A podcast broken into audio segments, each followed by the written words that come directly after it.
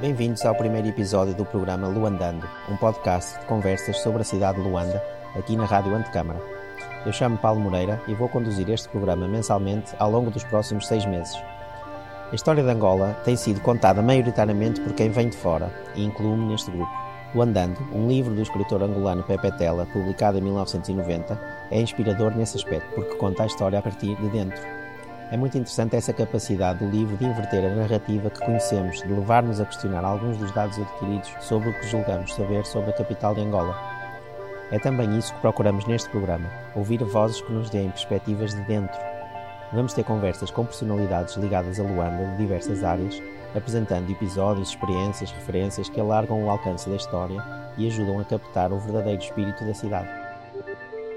Neste primeiro episódio, convidamos o Luís Araújo, Luís é angolano, de Luanda, uh, saiu de Angola há mais de uma década, uh, tem um percurso muito ligado às questões da cidade, trabalhou na Direção Nacional do Urbanismo, no Ministério das Obras Públicas, uh, no período pós-independência, foi projetista de arquitetura durante boa parte da vida em, em, Angola e Cabo Verde, sempre inclinado para a autoconstrução, para o trabalho envolvendo as comunidades e as pessoas.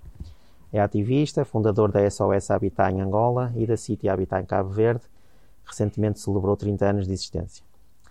Luís, começaria exatamente pela tua atividade como projetista e urbanista. Eh, se nos podias descrever quais as reflexões que se tinham na altura, naquele período de grande entusiasmo pós-independência, em relação às questões da cidade não planeada, ao, MUSEC? Eu comecei a trabalhar, eh, fui parar aí uh, essa atividade profissional como desenhador primeiro, portanto, no pós-independência, na, na direção de obras escolares, eh, com o arquiteto Dinis da Gama, e, que era chefiada pelo arquiteto Dinis da Gama. Depois passei para a Direção Nacional de Urbanismo, já como projetista, onde dirigida na altura pelo arquiteto Valério Guerra Marques, que foi substituído depois pelo um senhor chamado Maia, e era dirigido diretamente, o departamento lá de urbanismo, pelo arquiteto Tavares Alves. Trabalhei lá com, com o Carlos Ferrão, arquiteto já falecido, e também com um alemão muito conhecido em Angola, que foi professor da faculdade, o Otto Greger, Sim. que já faleceu também. Que ajudou a fundar o departamento de arquitetura. Yeah. E pronto, eu tive, fui um privilegiado nesse aspecto, caí num meio de gente que que ensinava, que transferia, que, que pegava em nós e nos dava mais luzes, eh, nos encaminhava bem, que nos fez crescer. Havia carência de quadros eh, e nós éramos aquilo que existia. Fizeram de nós profissionais, ehm, digamos, minimamente capazes de tratar de, da cidade, né? da, naquela naquele plano de, de, concepção, projeção, desenho urbano. Tive sorte também de ter trabalhado com o arquiteto Carlos Ferrão, que tinha também estas ideias voltadas para a autoconstrução e trabalhei com ele num projeto de autoconstrução Petrangol que nunca foi, nunca acabou por nunca ser implementado. Era um projeto de habitação? Era um era para um plano parcelar, né, para de, de, para uma zona seguindo a lógica, digamos, de de orgânica, digamos, do, MUSEC, eh, transposto para um MUSEC, digamos, eh, planificado, né? E que seria para ser realizado um, por autoconstrução.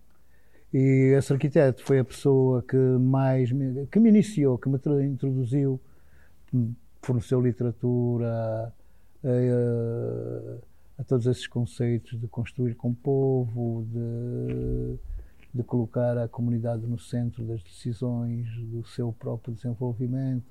Foi muito importante definir o meu caminho, uh, que depois continuou até hoje. Não é? E lembras-te de algumas dessas referências que te mostraram na altura? Literatura? Sim. Eu já não me lembro, era muito prospecto, já, mas eu lembro-me da Sanfati, Construir com o Povo, um, por exemplo, e Amos Rapaport, uh, uh, principalmente o que eu, o que eu, o que eu um, retive de Amos Rapaport foi a questão de que as cidades são produto daqueles que as habitam. que as fazem. É? E, e, isso, essa, essa ideia de, de, outros virem desenhar a cidade dos outros, ou mesmo que pertençam até à mesma sociedade, mas as sociedades são diversas, um, tem, incluem comunidades diversas, né? diferentes.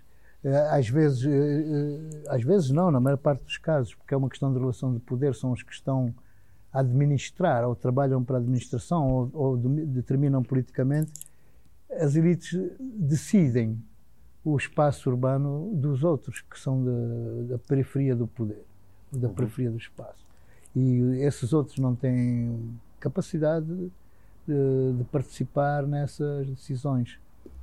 Portanto, as cidades em que, são, em que habitam não são, às vezes, muitas vezes, as cidades que eles querem, que eles poderiam ter feito para si mesmos. E na altura, já, como é que olhavam para, para os bairros? Eram questões que se falavam na altura nesse, nesse departamento? Sim, nós falávamos, eh, havia um debate, havia várias correntes, havia, hum, havia era um momento pós-independência, daquela início da orientação, digamos, socialista, pseudo-marxista-leninista, não lhe chamo que fosse mesmo isso, é, ao menos que eu tinha essa pretensão, uh, já era tudo estatizado, uh, Portanto, havia lá ali um debate e um debate um bocado do parte a parte de várias componentes, uma um bocado até subversiva, que eu, que eu me estava com que eu me identificava mais. Uhum. Um, e acabou por vingar a componente daquela planificação centralizada. E trouxeram para Angola um, programas tipo Giron Sandino, que acho que são cubanos, e importaram mega fábricas de pré-fabricados e etc., que ficaram depois lá a apodrecer, realizaram muito pouco. Acho que há um exemplo disso que sobrevive em frente ao terminal de carga do aeroporto, aquele bairro que está ali logo perto. Sim. São casas assim, tudo, blocos. Como modelo é, cubano, não a é? Gente, se, não, se a gente retirar de lá os africanos e entrar lá, eu penso que está na RDA do tempo do, do, do totalitarismo stalinista, né? Sim. E ah, então, uh, digamos que a nossa corrente perdeu, não teve espaço. Acho que perderam as duas correntes, porque o Estado angolano, a direção do Estado, a orientação era absolutamente incapaz, incompetente, eh, desonesta e a incúria.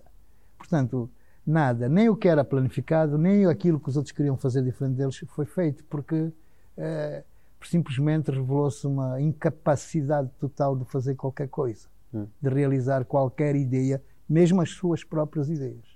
A certa altura, o teu, o teu percurso como ativista também acaba por nascer de um certo desencanto ou de achar que mais valia desistir do planeamento, do urbanismo e dedicar-se mais à questão mais social, mais de estruturação das mentalidades das pessoas? Como é que não, não. O que aconteceu é que e, e, naquela, nessa época em que eu estive ligado às obras públicas e, e ao Ministério de Obras Públicas e Urbanismo. É, portanto, eu fui preso pela DISA, pela Polícia Política, por causa das minhas ligações com, com setores da, da, que vinham do, do movimento, desde que, a, que associava a, a partes das, das, estruturas do poder popular, do movimento estudantil e etc. E eu fui preso pela DISA no processo OCA, ehm, ligado ao processo OCA, e portanto, ehm, quando saí, voltei lá para o urbanismo, e, mas eu já voltei e fiquei, fiquei algum tempo proibido de trabalhar e ganhava, recebia os salários mas eu estava sentia mal naquela situação, insisti, insisti, voltei lá. E até cheguei a ser nomeado para delegado de urbanismo da província de Luanda. E, e, e, foi pouco tempo, porque um mês depois eu finalmente consegui que me dessem uma autorização de saída, que era necessário para sair do país, porque eu já tinha na cabeça a ideia de que eu tinha que ir embora. Porque naquela situação, e depois já de ter estado preso na cadeia de São Paulo pela DISA, Uh, eu não me sentia seguro em nenhum momento, então tinha que sair. Eu saí para daí, Cabo Verde? De, não, para Guiné-Bissau. Ah. Eu tinha um tio que era dirigente do PIGC na Guiné-Bissau eu fui ter com ele lá, colheu-me. Um, fiquei lá até à altura do golpe de Estado, Nino, Nino Vieira. Sim. Mais uma vez, o destino não me deixou. O golpe de Estado, a desarrumação que houve naquilo tudo, naquele país, naquele momento. Então fui para a Cabo Verde. A primeira vez, embora seja descendente de cabo-verdiano, meu pai era cabo-verdiano, é, foi a primeira vez que eu fui a Cabo Verde, foi nessas circunstâncias. E pensando, bom, vou ficar aqui dois, três meses com mulher e com dois filhos, vou arrumar as coisas e vou bazar, vou-me embora. E acabei por ficar 10 anos e ter a participação que tive lá na Ilha do Maio, principalmente, na Ilha de Santiago, nas cooperativas. Uh, foi muito bom para mim. Um projeto onde tu acabas depois por, por uh, experimentar essa, essa atitude de, de envolver as pessoas, de, de, uma autoconstrução dirigida, etc., foi depois uh, veio a ser construída em Cabo Verde, a sede da City Habitat, não é? é não, a City Habitat foi uma, um centro de investigação tecnológica intermediária para o Habitat. Isso sucedeu a uma experiência que eu realizei na Ilha do Maio de construção com materiais locais, com gesso, cal, pedra. E, e eu senti que faltava um instrumento, uma organização para dedicar à promoção da utilização desses materiais na construção para substituir materiais importados, Cabo Verde depende muito da importação de materiais, especialmente de Portugal, cimento, betão, etc. Construí muito lá na Ilha do Maio com cúpulas cônicas do tipo trulli, mas usando os materiais da ilha.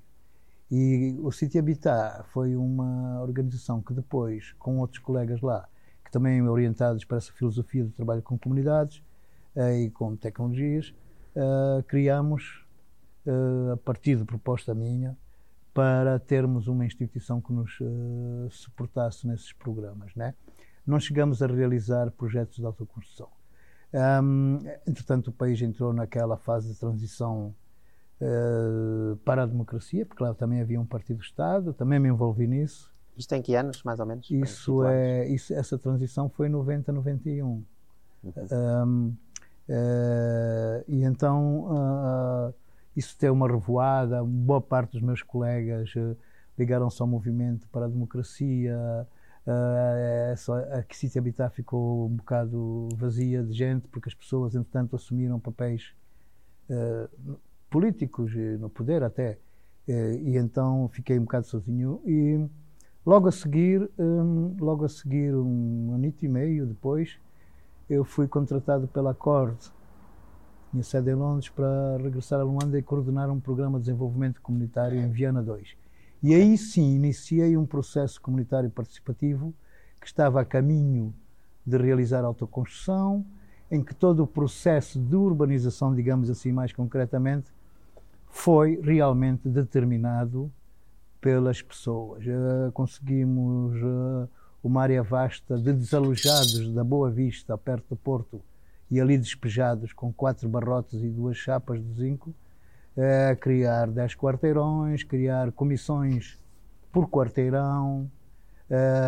Estávamos a iniciar o básico e estabelecer uma linha de água para 10 fontanários, um para cada quarteirão, hordas comunitárias, portanto a construir as bases e tudo na base, as bases de, de consolidação da comunidade, uh, em que as decisões, a identificação dos problemas a prioridade atribuída e as soluções eram todas participadas pela comunidade. O processo teve um grande sucesso, esse programa, inclusive chegou a ter um milhão de euros de financiamento da União Europeia, foi o primeiro programa com essa dimensão de financiamento uh, naquela altura. Chegou-se a construir então? Estava a evoluir. Chegou um momento que estava nessa fase e por questões ligadas com a minha própria vida, uh, eu tive que sair e outros continuaram o projeto um, naquela fase em que era chave, ia-se começar a, já tinha um centro de formação, tinha um centro de saúde, tinha os fontanários, tinha hortas comunitárias, tinha assembleias de quarteirão e reuniam-se depois os delegados de cada quarteirão, formavam a assembleia da zona. Estava, digamos, a base, a estrutura política e havia uma estruturação cultural nessa direção já encaminhada mas por condicionalismo da minha vida própria pessoal, eu tive que regressar a Cabo Verde, uh, tive que deixar a coordenação do programa e um, o programa depois acabou por não evoluir mais daí em diante. Mas os resquícios disso, os vestígios disso ainda lá ficaram, continuam uh, de certo modo.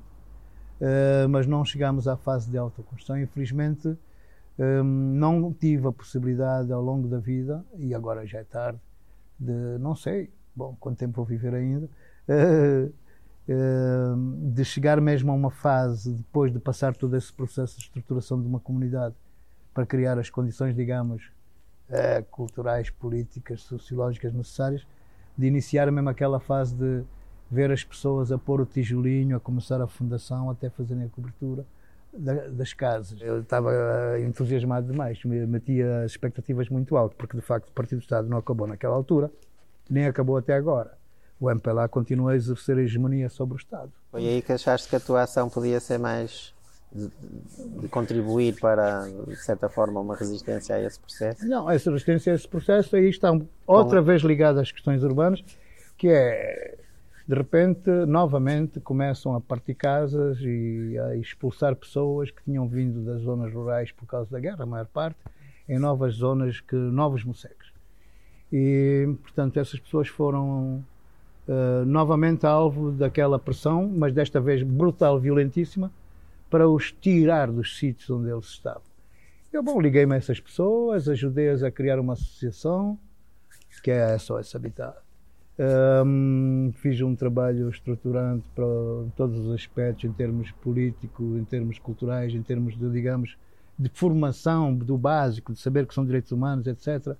E de organização para saberem como, como resistir, porque no princípio eles eram partidos das casas e expulsos e eles se queixaram ao comitê do partido. Isso, isso não é novo. Sabe, isto não é novo, porque a Luanda nasceu assim. Luanda nasceu quando praticamente os portugueses chegarem, foi o lugar de contacto entre o povo que via uh, na zona, ou que chegou à zona, aquele sítio onde eles aportaram com os barcos e onde começaram a fazer o primeiro núcleo, digamos, implantar-se no espaço. Logo a seguir, as populações africanas puseram-se à volta.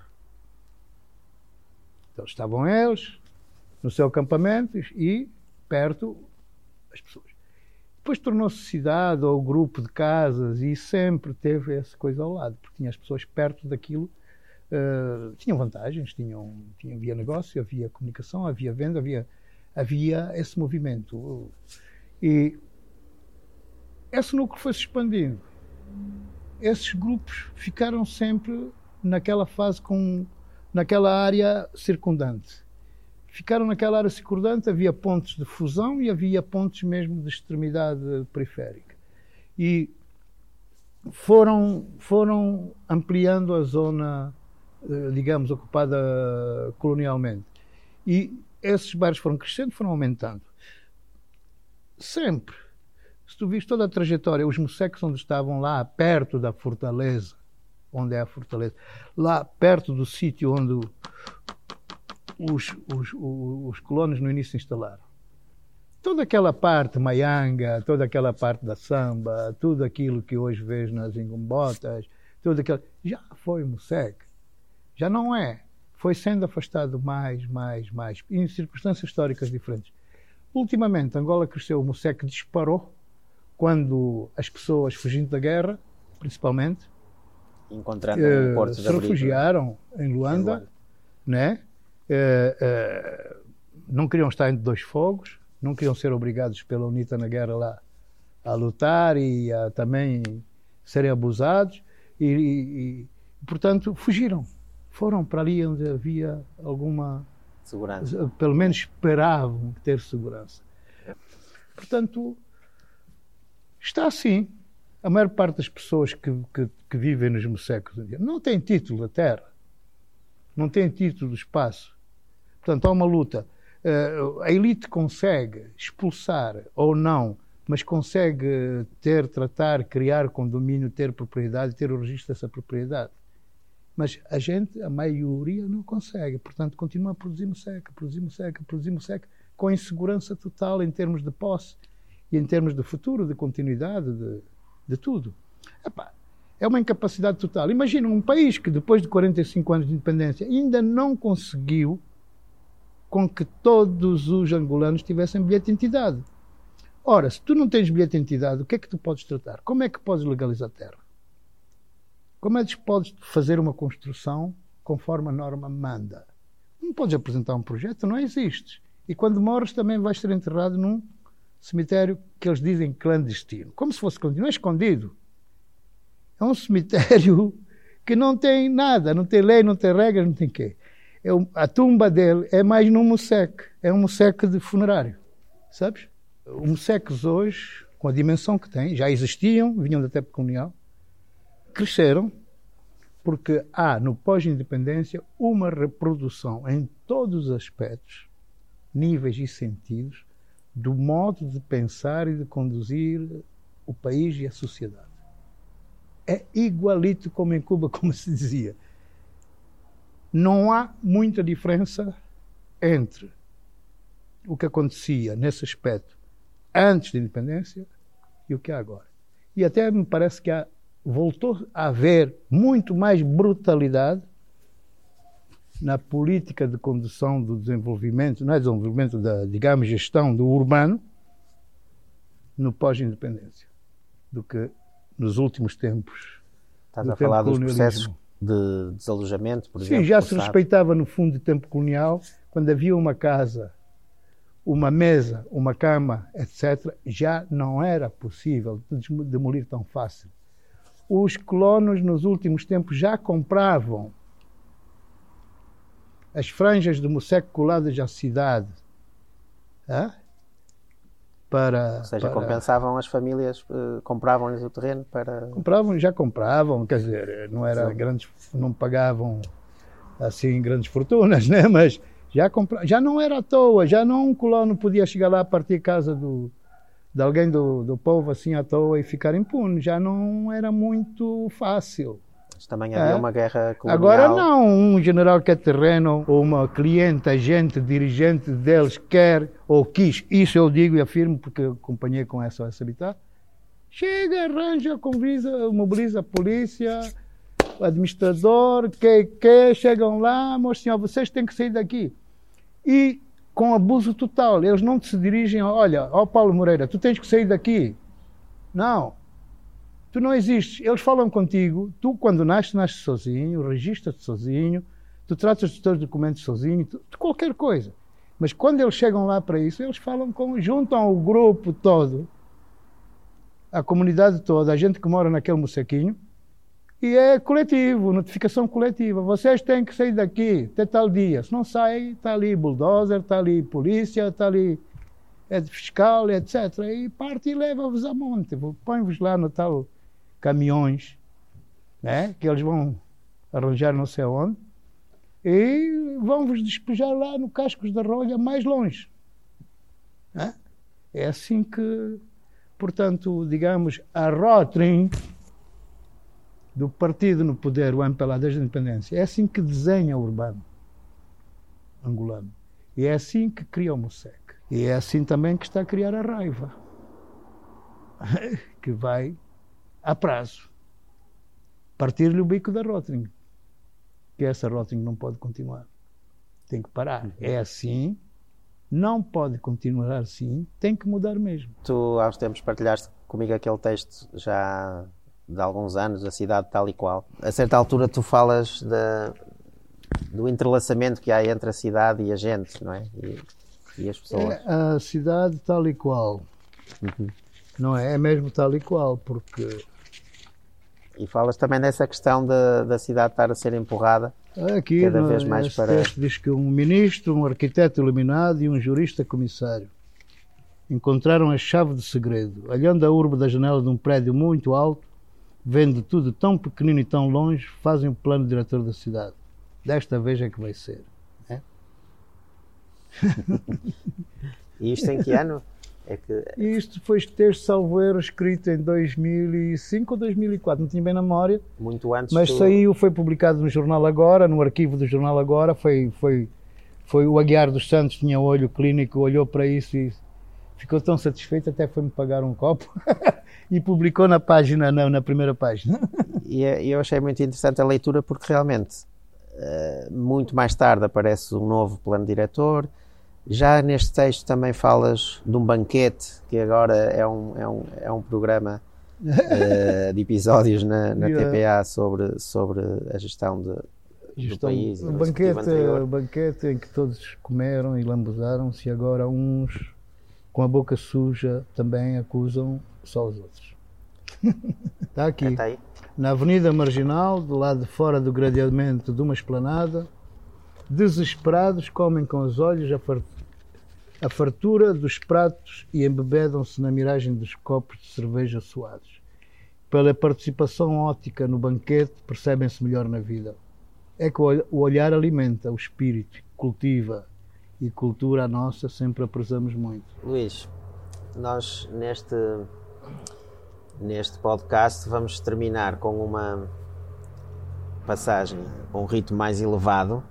Podemos soltar os tambores e eu vou-te fazer algumas perguntas eh, muito curtas e sintéticas e gostava que respondesses de uma forma espontânea, mas honesta, eh, pensando em Luanda e naquilo que a cidade te faz pensar. Pode ser? Uma música. Uma música. É pá, são tantas músicas. A minha cidade é linda, é do bem querer. A minha cidade é linda, é de amá-la até morrer. Um livro. O Cão e os Caluandas, por exemplo. Um edifício. Um edifício, a minha casa. Baixa ou Mosec? Já não há muita distinção, pelo menos eu agora estou fora há muito tempo, mas acho que a, o Mosec subiu até o sétimo andar ou a terraço do prédio, sabes? Havia um porco a ser criado na banheira de um apartamento e havia zungueiras nas escadas a vender cerveja gelada e até fogareiros com churrasco. Portanto, de certo modo, sabes, o Mosec e a cidade hoje ainda são distintos, são espaços. Por isso é que também os dirigentes não querem mais morar naquela cidade que os colonos deixaram, porque o povo invadiu muito.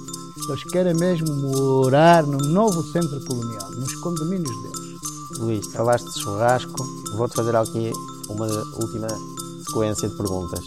Funge de milho ou de bombom? De bombom. Mais duro, aquele tipo malangino que bate na parede e faz ricochete. Mofete de cacuço ou de carapau? Ah, de cacuço. Muzungué com gindungo ou sem gindungo? Muito gindungo, estás a ver ali? ó. Luís, muito obrigado. Nada, manda sempre.